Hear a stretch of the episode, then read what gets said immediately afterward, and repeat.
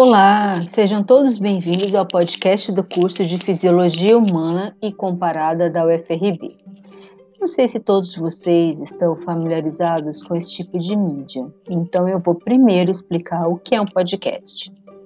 Bom, essa ferramenta é uma forma de apresentar um conteúdo de mídia em áudio, semelhante a um programa de rádio, que pode abordar variedades ou um tema específico. Apesar de não ser uma mídia tão nova, os podcasts eles sempre tiveram ao longo de seus quase 15 anos de existência um alcance mais restrito e segmentado.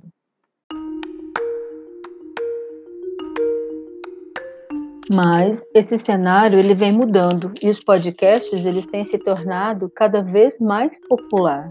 Um dos motivos da popularização do podcast é que você pode ouvir o que quiser e quando quiser.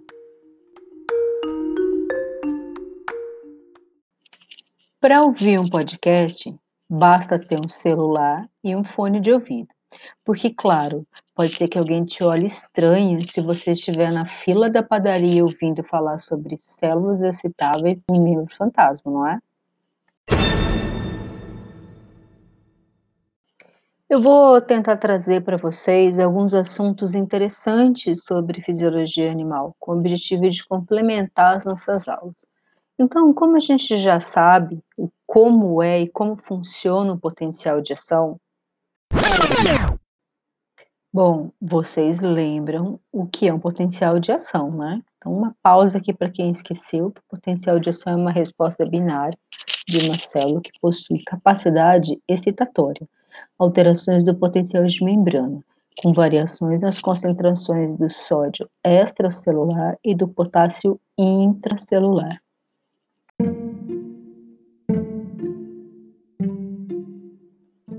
Bom, então agora eu vou explicar para vocês nesse primeiro podcast como é que funcionam os anestésicos locais e o que são os espasmos involuntários.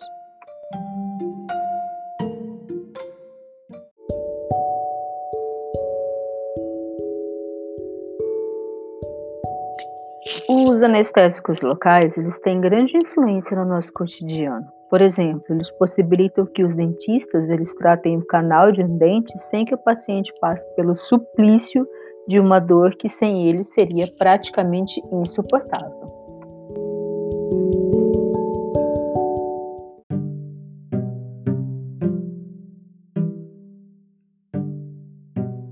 A ação básica dos anestésicos locais é ligarem-se fortemente aos canais de sódio até serem metabolizados e totalmente removidos pela circulação sanguínea.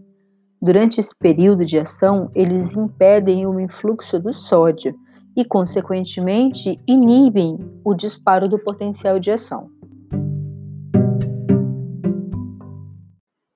Agora, vamos falar um pouquinho sobre os espasmos musculares que são aqueles movimentos involuntários que acontecem sem que a pessoa consiga ter controle sobre eles.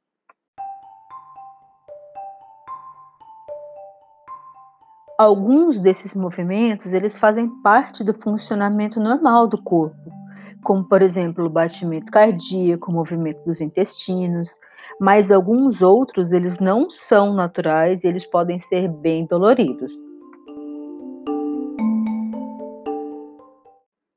Os espasmos musculares, eles acometem praticamente todas as partes do nosso corpo, como o pescoço, rosto, os braços, a perna e o tronco, que podem se mover isoladamente ou em conjunto.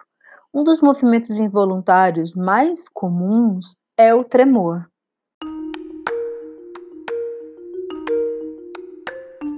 Os espasmos involuntários, eles estão relacionados com os níveis de cálcio na corrente sanguínea. Mas por que, que as pessoas com níveis reduzidos de cálcio no sangue elas apresentam os espasmos ou as contrações musculares involuntárias? Qual será essa relação?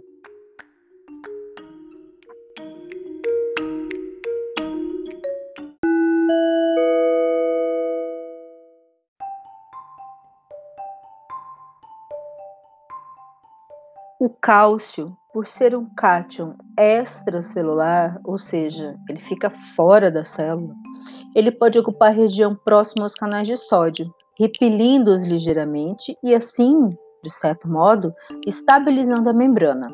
São os chamados portões de cálcio. Quando os níveis de cálcio extracelular eles caem abaixo do normal, pode ocorrer então despolarizações espontâneas, os quais produzem os espasmos, que são as contrações.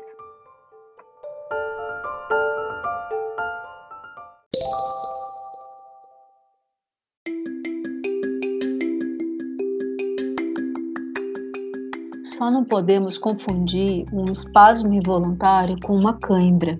Cãibra é um processo de fadiga muscular e a gente vai falar um pouquinho dela mais para frente quando a gente vai falando sobre o sistema muscular, ok?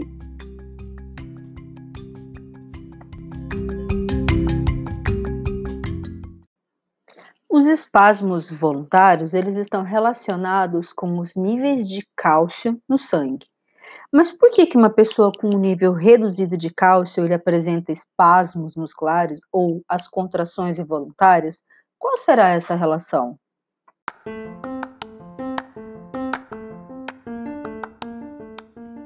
Bom, pessoal, terminamos então o nosso primeiro podcast sobre fisiologia celular. Na próxima aula, a gente vai discutir os assuntos relacionados à evolução do sistema nervoso. E no segundo episódio do nosso podcast de fisiologia, eu vou trazer para vocês um assunto relacionado a esse tema, evolução do sistema nervoso. Então, até a próxima. Não se esqueçam de fazer todas as atividades e nos vemos em breve. Até mais!